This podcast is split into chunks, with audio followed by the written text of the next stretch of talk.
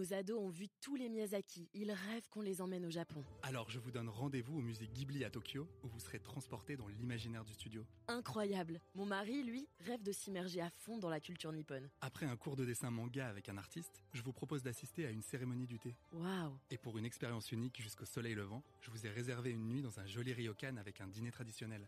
Je nous y vois déjà. Avec Marco Vasco, ne rêvez plus, vivez votre voyage l'esprit libre. Au rendez-vous sur marcovasco.fr pour imaginer votre prochain voyage sur mesure.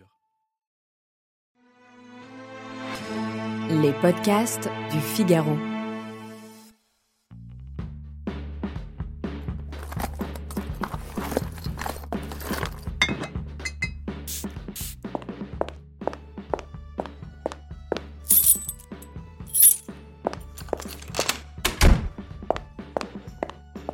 Dis, t'as pensé imprimer les billets pour ce soir? Cette phrase, on l'a tous dit avant de partir voir un spectacle, un concert ou bien un match de foot. Ça fait bien longtemps que les tickets papier qu'on allait retirer en billetterie et qu'on accrochait sur les murs de nos chambres ont été supplantés par les billets au format PDF à imprimer soi-même et qu'on jette ensuite à la poubelle. Mais le billet PDF est lui aussi en train de vivre ses dernières heures. Si vous êtes allé au Stade de France ces derniers mois, vous êtes sûrement tombé sur les billets mobiles sécurisés. Une toute nouvelle génération de billets de spectacle qui risque de devenir la norme dans quelques années. Impossible à imprimer et compliqué à revendre, ces billets changent pas mal nos habitudes de spectateurs dans un seul but, lutter contre le marché noir. C'est quoi les billets de spectacle sécurisés et comment ça marche? Allez, je vous explique tout en moins de 5 minutes. Avant, les choses étaient simples. On achetait un billet de spectacle en ligne et deux minutes après, il atterrissait au format PDF dans notre boîte email, prêt à être imprimé. Avec le billet numérique sécurisé, tout change. Déjà, il faut télécharger une application dédiée. Et ensuite, il faut attendre. Beaucoup. Longtemps. Le billet va en effet apparaître dans les deux à trois jours avant le spectacle et parfois même deux heures avant le show, sous la forme d'un QR code qui ne cesse de se modifier. C'est ce QR code dynamique qui sera scanné à l'entrée de la salle pour vérifier que votre billet est authentique.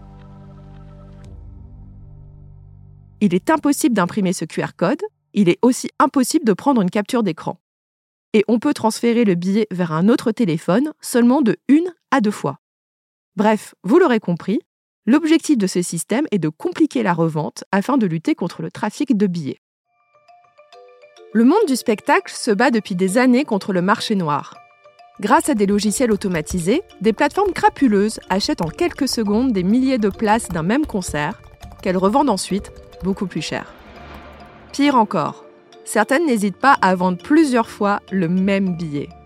Résultat, le jour du concert, les malheureux acheteurs des duplicata se font refouler. C'est à cause de cette arnaque que plus de 200 fans n'ont pas pu assister au concert d'Orelsan au Zénith de Caen en avril 2022. Et ce phénomène se répète à chaque concert de grandes stars. Ces arnaques ne sont pas réservées aux sites internet véreux. Acheter une place de concert à un particulier sur Vinted, Le Bon Coin ou Facebook Marketplace, c'est prendre un gros risque. Car oui, rien ne vous garantit que le vendeur ne va pas revendre le même PDF à 10 autres personnes après vous. Le billet sécurisé met fin à ce danger. Chaque billet numérique émis est authentifié grâce à la blockchain. Waouh, waouh, waouh, waouh. De quoi je parle? Pour faire très simple, la blockchain est un registre qui conserve l'historique d'un fichier doté d'un identifiant unique.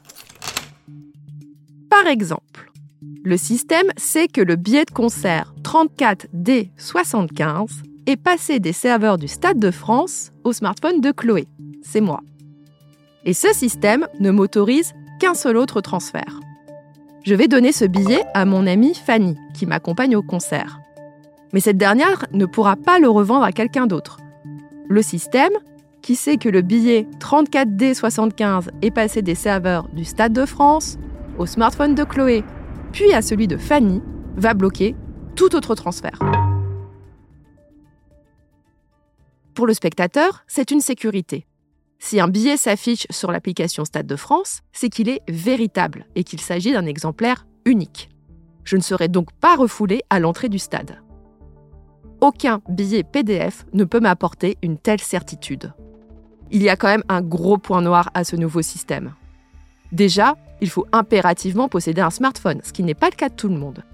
Et puis surtout, il ne faut pas tomber en rate de batterie avant le contrôle du billet, sinon, vous ne pourrez pas rentrer. Bref, oubliez le T'as bien imprimé les billets pour ce soir Demain, je parie qu'on dira tous T'as bien rechargé le smartphone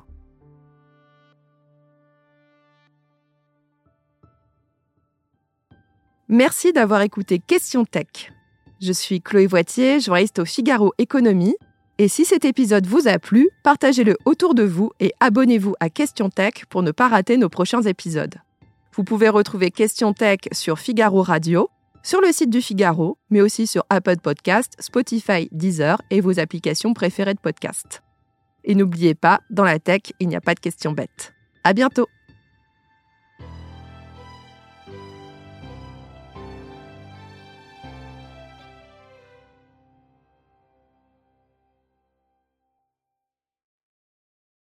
Nos ados ont vu tous les Miyazaki. Ils rêvent qu'on les emmène au Japon. Alors je vous donne rendez-vous au musée Ghibli à Tokyo, où vous serez transporté dans l'imaginaire du studio. Incroyable. Mon mari, lui, rêve de s'immerger à fond dans la culture nippone. Après un cours de dessin manga avec un artiste, je vous propose d'assister à une cérémonie du thé. Waouh Et pour une expérience unique jusqu'au soleil levant, je vous ai réservé une nuit dans un joli ryokan avec un dîner traditionnel.